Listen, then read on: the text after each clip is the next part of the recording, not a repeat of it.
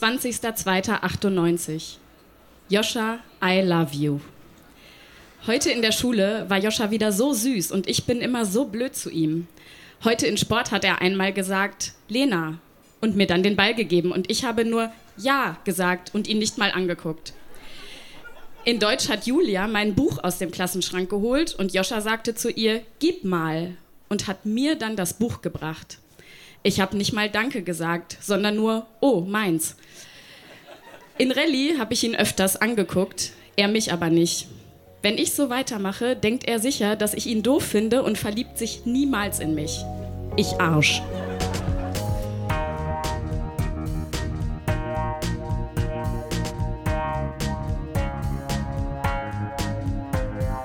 Texte von gestern. Erwachsene lesen Dinge, die sie als Kinder geschrieben haben.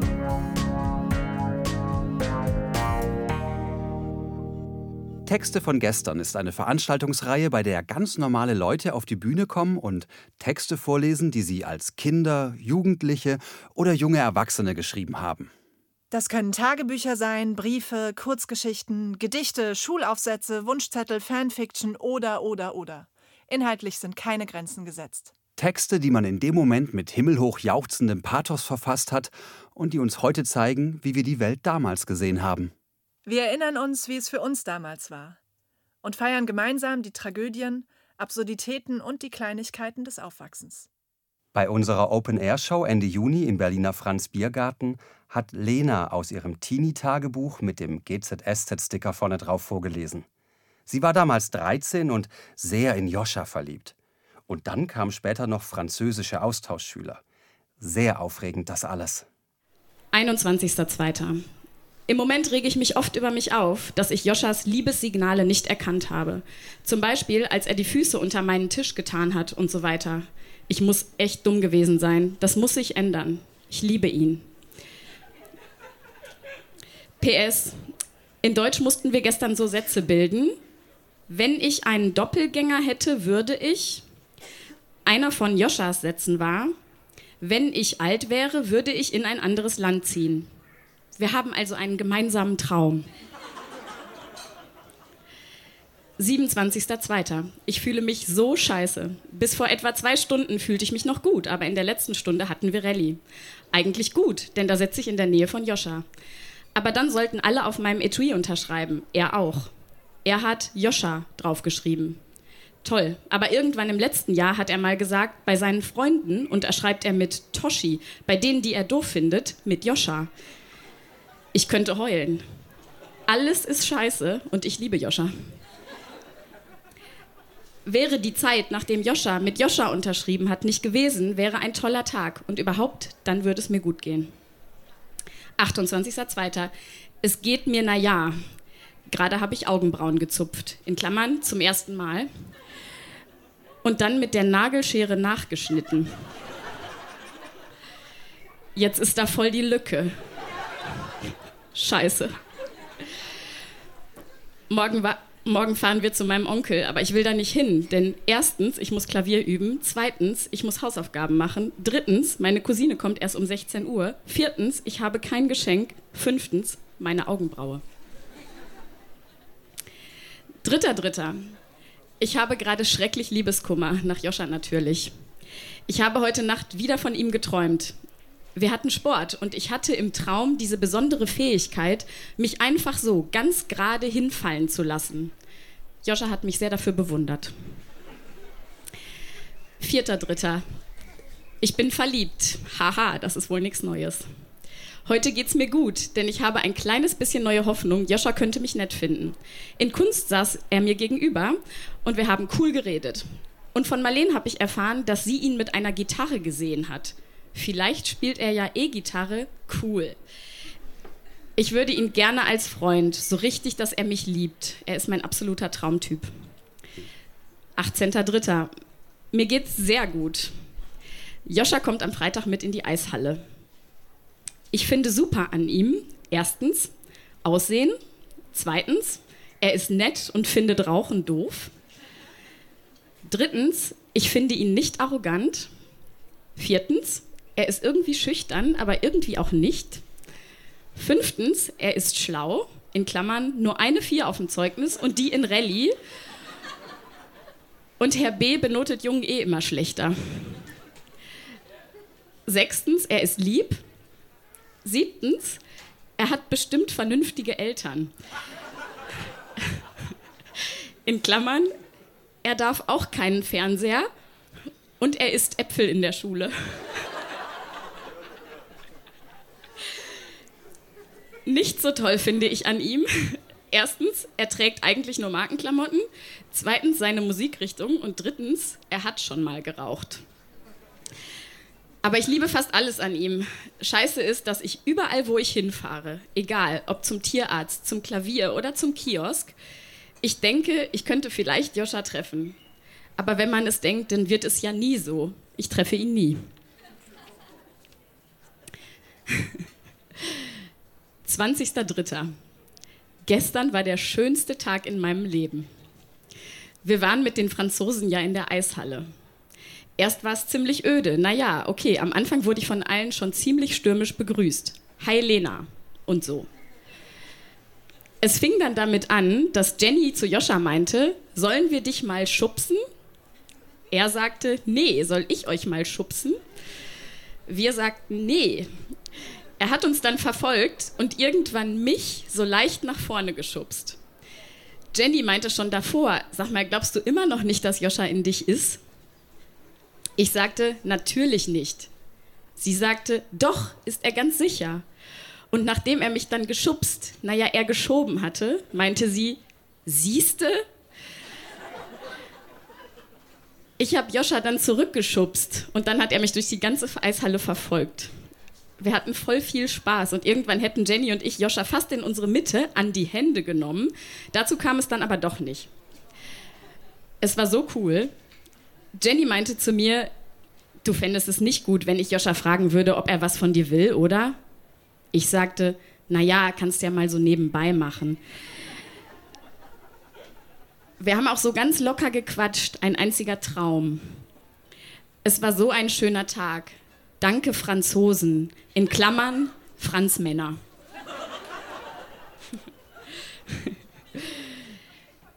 Vierter, fünfter. Heute in der Schule hatte ich die gelbe Korthose an. Jenny, Anna und Judith fanden sie super. Julia fand die Farbe hässlich. Die kann mich manchmal sowieso. Joschas Kommentar: Hast du die schon gelb gekauft oder ist die mit der Zeit so geworden? Ich habe daraufhin blöd gegrinst und er süß. Jenny und ich haben festgestellt, dass die meisten aus der Klasse eintönig sind. Sie tragen nur blau oder schwarz. Joscha trägt fast nur blau. Ob er wohl meine Hosen gut findet? Hoffentlich. 22.06. Heute war ja Schulfest. War irgendwie voll langweilig. Ich rede fast nie mit Joscha. Ich traue mich nicht. Ich habe Jennys Freund gesehen. Sieht naja aus. Sie hatte jetzt ihren ersten Zungenkuss hat dies gut. Joscha will auf keinen Fall was von mir, in Klammern 100 Pro. In den Sommerferien will ich mich total ändern. Ich will mir die Haare blondieren und üben zu flirten. Ich habe ja sechs Wochen Zeit. Ich komme ja jetzt schon in die achte Klasse. Wird Zeit, dass sich mal was tut bei mir so beim Flirten und so. Ich freue mich auf den Urlaub. Danke.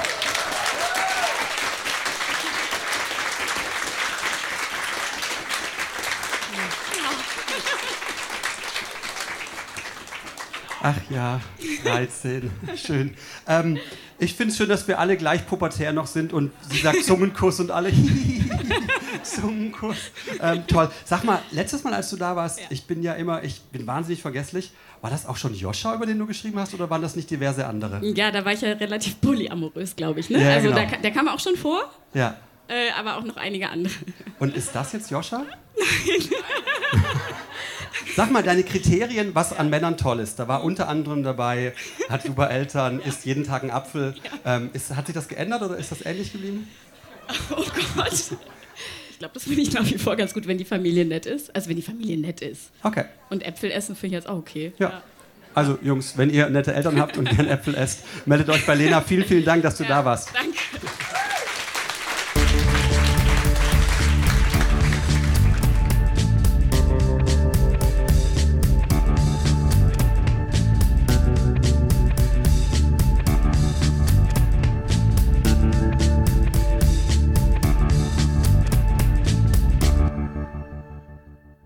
Juni hatten wir außerdem die jüngste Person, die je bei Texte von gestern etwas vorgetragen hat, auf unserer Bühne. Lukas ist heute 20 Jahre alt und las zwei Schulaufsätze vor, die in der fünften Klasse, also im zarten Alter von neun Jahren, entstanden sind.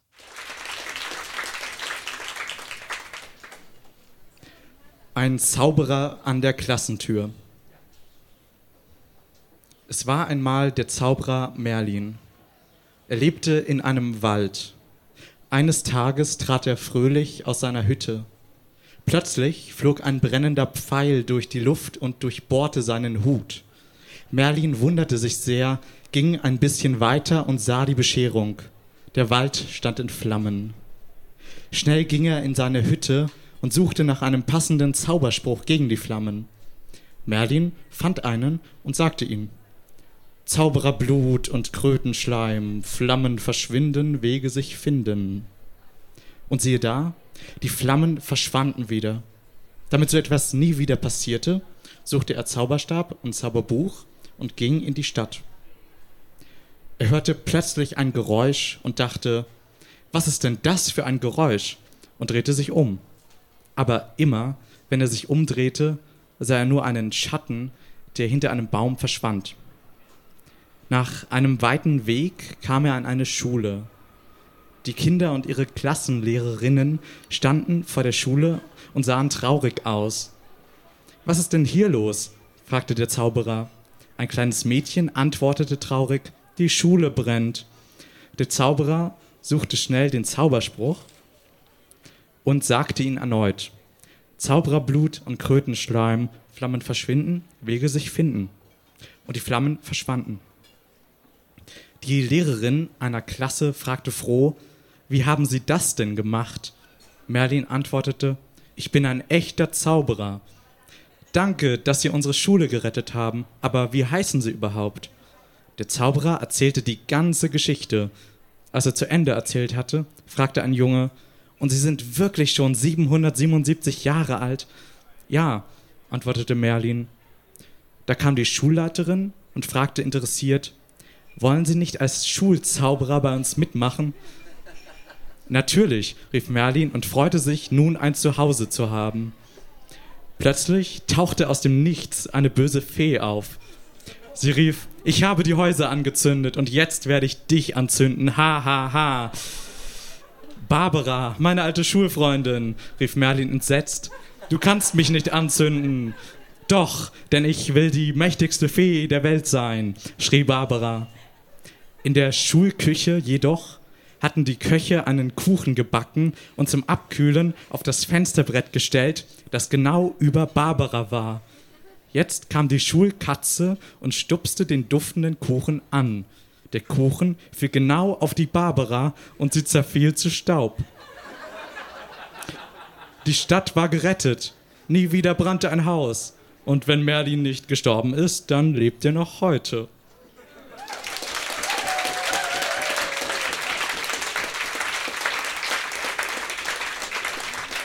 Ich habe sogar noch einen Aufsatz gefunden, aus dem gleichen Alter etwa.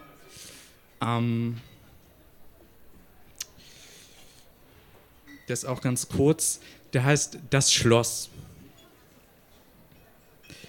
An einem Tag waren wir im Muskauer Park einen vergoldeten Löwen ansehen. Dann gingen wir in das Schloss. Zuerst besuchten wir eine Ausstellung und im Museumsshop kaufte ich ein schönes Stück Orangenseife für meine Mama. Schließlich sagte ich, kommt, wir gehen auf den obersten Schlossturm. Und schon war ich auf der Treppe und wir stiegen hinauf. Oben sagte Opa, eine schöne Aussicht hat man hier. Plötzlich entdeckte ich einen Hebel in der Wand. Ich dachte, wenn ich den Hebel drücke, kommen bestimmt nur dumme Gruseleffekte. Aber was jetzt passierte, war alles andere als dumm. Nachdem ich den Hebel bewegt hatte, bemerkte ich, dass unter uns eine riesige Falltür war.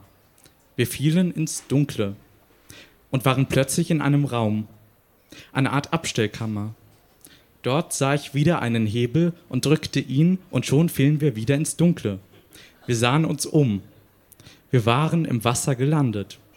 Plötzlich schrie Oma, oh nein, wir sind von Haien und Krokodilen umzingelt. Wir schwammen wie der Wind aus dem aus ans äh, wir schwammen wie der Wind ans Ufer. Dort sahen wir eine Leiter, die wir hochkletterten. Triefend nass, aber froh kamen wir unter dem vergoldeten Löwen heraus. Danach hat uns Opa noch ein Eis spendiert.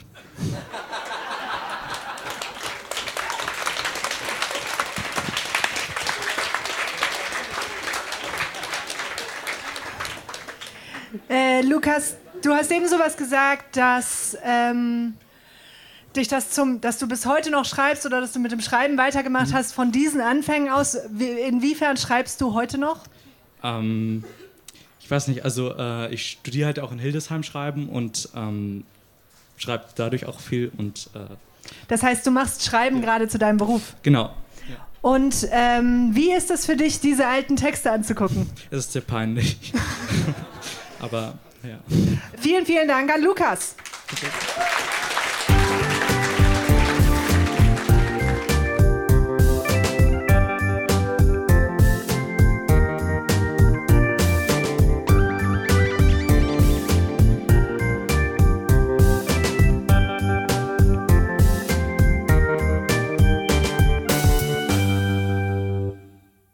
Herbert hat uns bereits zweimal mit seinen Ferientagebüchern aus den 50er Jahren erfreut. Im Juni ließ er uns noch tiefer in seine Vergangenheit blicken. Er las einen Liebesbrief vor, den er mit 21 Jahren an seine Angebetete schrieb. Zwei Tage nach ihrer ersten Verabredung. Herbert war damals bei der Armee und wollte Physiker werden. Wahrscheinlich deswegen nahm er die Hilfe von Physiker-Ikone Isaac Newton in Anspruch. Ihr müsst jetzt sehr stark sein. Lager Donnerberg, 21.11.1966. Liebste Roswitha, ich habe nichts Eiligeres zu tun, als dir den Briefwechsel zu überliefern, den ich heute hatte. Er ist durchaus besonderer Art, aber du tust gut daran, mir den Unsinn schon vorher zu verzeihen. Ich befinde mich wirklich in einer unmöglichen Verfassung. Hier ist er. Herbert Börger im Jahre 30 nach der Kernspaltung Studrer Nat in Spee. An Mr. Isaac Newton, anno 1763 im Äther, gleich links hinter der Milchstraße, dritte Komplementärfarbe von rechts. Hochverehrter Herr Newton, ich nehme an, man wird Ihnen bereits mitgeteilt haben, dass Sie als einer der Urväter unserer grandiosen neuen Physik gelten. Und ich hoffe, dass es Ihrer Eitelkeit nicht geschadet hat, falls man solche Empfindungen überhaupt noch hat, nachdem man in den Äther eingegangen ist. Ich wende mich als Jünger Ihrer verehrungswürdigen Naturwissenschaft mit einem außerordentlichen Problem an Sie, obwohl mir Ihre etwas umständliche Adresse einigermaßen unbequem ist. Aber auf Ihr großes Genie bauend erhoffe ich mir von Ihnen eine Erklärung dieser meiner schwierigen Lage. Dies nun der Gang der Ereignisse, wie es sich gehört, streng nach Ursache und Wirkung geschieden. Es begann damit, dass ich mich mit einem reizenden Spektralmäuschen, Klammer auf, und zwar aus einem Hauptzweig der Fraunhoferschen Linien, die allerdings erst nach ihnen entdeckt wurden, Klammer zu, ganz harmlos über die Komplementärfarben unterhielt, die sie wohl aus einer übermütigen Abendstimmung, wie sie ernsthafte Wissenschaftler manchmal haben, am Himmel entwarfen. Normaler Mensch hätte jetzt Abendbrot gesagt. Zu meinem Erstaunen stellte ich fest, dass mir fortan sämtliche Komplementärfarben durch alle Sinne wirbelten. Wenn ich mit diesen Spektralmäuschen, übrigens einer noch völlig unentdeckten Wellenlänge, zusammen war, was auf einen neuen, unerhörten Welle-Korpuskel-Widerspruch hinweist. Doch damit noch nicht genug, wenn das vorstehende Ereignis durchaus noch durch eine wunderbare Weise übereinstimmende Wellenlänge zwischen ihr und mir zu erklären wäre, entstanden nun in der Trennung von ihr bei mir die tollsten Interferenzen aufgrund weiß Gott welcher Phasenverschiebungen, sodass mich geradezu elektromagnetische Wirbelstürme zu überfallen schienen und nahezu mein ganzes zentrales Nervensystem außer Gefecht setzten. Nun werfen Sie mir aber nicht vor, weshalb ich mich auch so unmittelbar solch gewaltigen Naturereignissen aussetze. Mir ist bekannt, verehrter Meister, dass Sie zu Ihrer Zeit mit Verlaub gesagt so manches Spektralmäuschen vernascht haben, weshalb es Ihnen keinesfalls ansteht, Steine auf mich zu werfen. Nur schneller Rat und Hilfe können mich noch retten. So verbleibe ich mit den flehentlichsten Äthergrüßen, Ihr Lord Musch. Das war mein Spitzname damals beim Bund. Nun, wahrhaft schnell erreichte mich diese Antwort des großen Meisters aus dem Äther. Mein junger, leichtsinniger Freund, ich bin sehr erfreut, von Ihnen so ausführlich über ein Phänomen zu hören, das ich meinerzeit wegen beruflicher Überlastung immer nur am Rande studieren konnte.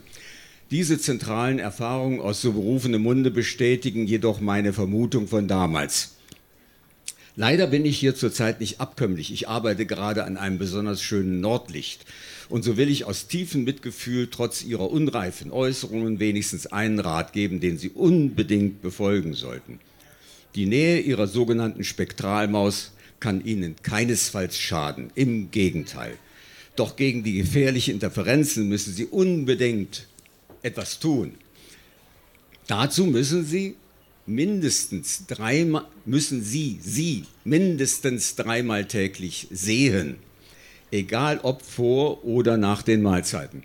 Sonst könnten sie ernsthafte Schwierigkeiten einstellen. Entwickeln Sie daher Fantasie. Und noch eines übertreiben Sie Ihren jugendlichen Überschwang nicht so. Was da mit Ihnen los ist, hat nichts mit Wissenschaft zu tun. Im Gegenteil, Sie sind da gerade mit Ihrer Wissenschaft am Ende. Sie sind ganz einfach verliebt. Allerdings gehört Ihr Fall schon zu den schwersten dieser Art. Freundlichst Ihr Isaac Newton. Der Brief im Brief ist jetzt zu Ende. So, nachdem ich dies ausgeheckt habe, habe ich nur noch ein Bedürfnis, noch knapp vor Mitternacht ins Bett zu sinken. Morgen Abend ist das alles anders. Bis dahin alles Liebe, dein Herbert.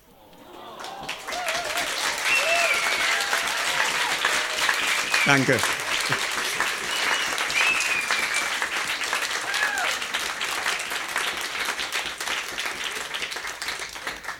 Herbert, der Marco hat die Nummer ja schon durchgespoilert.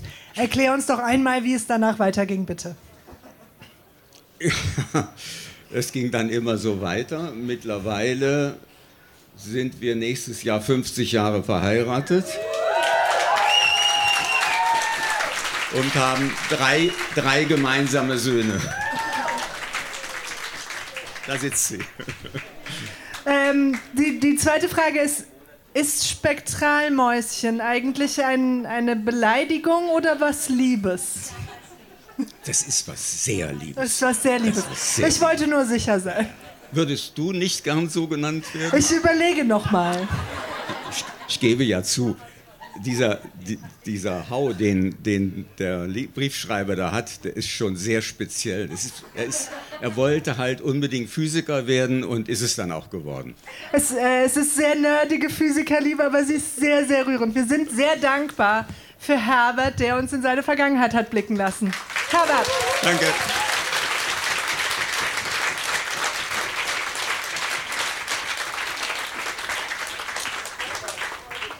Ich muss kurz gucken, wie lang mein Mikrofon ist. Roswitha, weil wir dich ja gerade da haben. Wie es ausgegangen ist, wissen wir alle. Ich möchte einfach nur ganz kurz von dir wissen, direkt nachdem du den Brief bekommen und gelesen hast, was hast du über ihn gedacht? Ich fand ihn sonderbar aber auch sehr interessant und es hat mich neugierig gemacht. Herbert, alles richtig gemacht. Vielen Dank euch beiden, dass ihr da seid.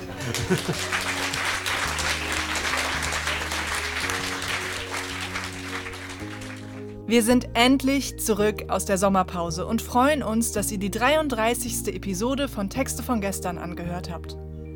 Die nächste Folge mit weiteren Highlights aus unserer Open-Air-Show von Ende Juni kommt in zwei Wochen. Unsere nächsten Shows finden im Oktober in Berlin und Köln und im November in Potsdam statt. Alle Infos zu unseren Veranstaltungen findet ihr auf unserer Facebook-Seite oder auf texte von gestern.de. Dort könnt ihr euch auch zum Vorlesen anmelden. Wir freuen uns auch über euer Feedback. Liked unsere Facebook-Seite, bewertet den Podcast in der App eures Vertrauens, schreibt uns Mails oder Nachrichten und erzählt euren Freunden von uns. Ermöglicht wird dieser Podcast von der Lauscher Lounge. Die Lauscher Lounge ist ein Hörspielverlag, ein Veranstalter von Live-Hörspielen und Lesungen und ein Podcast-Label. Auf lauscherlounge.de findet ihr alle Infos zu den anderen Veranstaltungsformaten und Podcast-Kanälen. Für alle Fans von Hörspielen, Hörbüchern und vor allem auch von den drei Fragezeichen gibt es da einiges zu entdecken. In den Podcast-Kanälen Lauscher Lounge Hörbuch und Lauscher Lounge Hörspiel könnt ihr kostenlos und ungekürzt ganze Lesungen und Hörspiele anhören. Und in dem Talkformat Hörgestalten werden Größen der Synchron- und Hörspielszene interviewt und geben einen persönlichen Einblick in ihr Leben. Und zuletzt noch die Credits. Produziert wurde dieser Podcast von Lauscher Lounge Podcasts im Hörspielstudio Kreuzberg. Die Musik ist von Tillmann Erhorn und das Artwork von Laura Trump vom Studio Schön Laut. Für die Veranstaltung und die Kommunikation sind Nora Bozenhardt, Hanna Nickel und Annabel Rühlemann verantwortlich. Die Moderatoren sind Marco Ammer Und Johanna Steiner. Wir danken unserem traumhaften Publikum und allen, die sich mit ihrem Text von gestern auf unsere Bühne getraut haben. Na dann, bis zum nächsten Mal.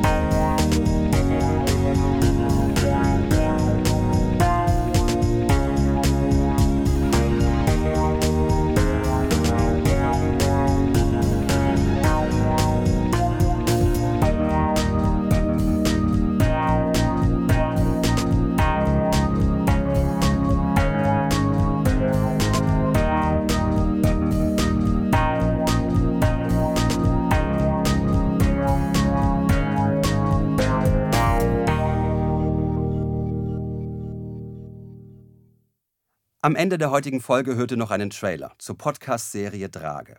Drage wurde gemacht von Hanna Rau und meiner Moderationskollegin Johanna Steiner hier von Texte von gestern. Und die beiden haben diese Podcast-Serie so großartig gemacht, dass ich fast gestorben bin, als nur einmal pro Woche eine Folge rauskam.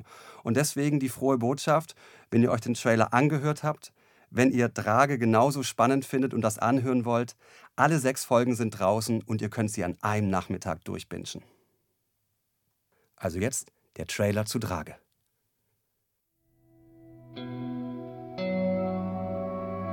Zu Hause war es dann so, ja, okay, das ist entweder ein schlechter Scherz, aber wenn es kein schlechter Scherz ist, dann ähm, wird sich das bald aufklären. Es wird sich aufklären. Es ist nichts passiert, es ist alles gut. Es wird irgendeine Erklärung geben dafür. Eine Familie verschwindet. Eine komplette Familie bestehend aus Vater, Mutter und einer Tochter. Und das war halt sehr ungewöhnlich, weil sich niemand erklären konnte, warum die Familie weg ist. Verschwunden. Im niedersächsischen Drage. Im Juli 2015. Von einem Tag auf den anderen, spurlos. Wir sagen aber auch immer, solange die Leichen nicht gefunden sind, kann natürlich keine endgültige Gewissheit herrschen. Und dann wird eine Leiche gefunden. Die des Vaters, Marco Schulze. Von Silvia Schulze und ihrer zwölfjährigen Tochter Miriam fehlt bis heute jede Spur. Also ich feiere jetzt übermorgen den Geburtstag meiner Schwester, ohne meine Schwester, ohne sie anzurufen und ihr zu gratulieren, ohne ihr eine WhatsApp zu schreiben. Niemand kann abschließen. Es klafft eine Lücke im Leben aller, die Familie Schulze kannten. Dieser Podcast untersucht diese Lücke. Das, was damals passiert ist und vor allem das, was heute davon übrig ist. Die Ohnmacht, die Trauer, die Fragen. Ich habe mich an den Tag davor erinnert und habe gedacht, oh Gott, oh Gott, da ist bestimmt was Schreckliches passiert. Mein größter Wunsch war es, den Angehörigen zumindest die Verstorbenen wiederzubringen. Aber das ist mir leider nicht gelungen. Drage. Eine Podcast-Serie über das Verschwinden. Ab dem 22. Juli überall, wo es Podcasts gibt. Shh.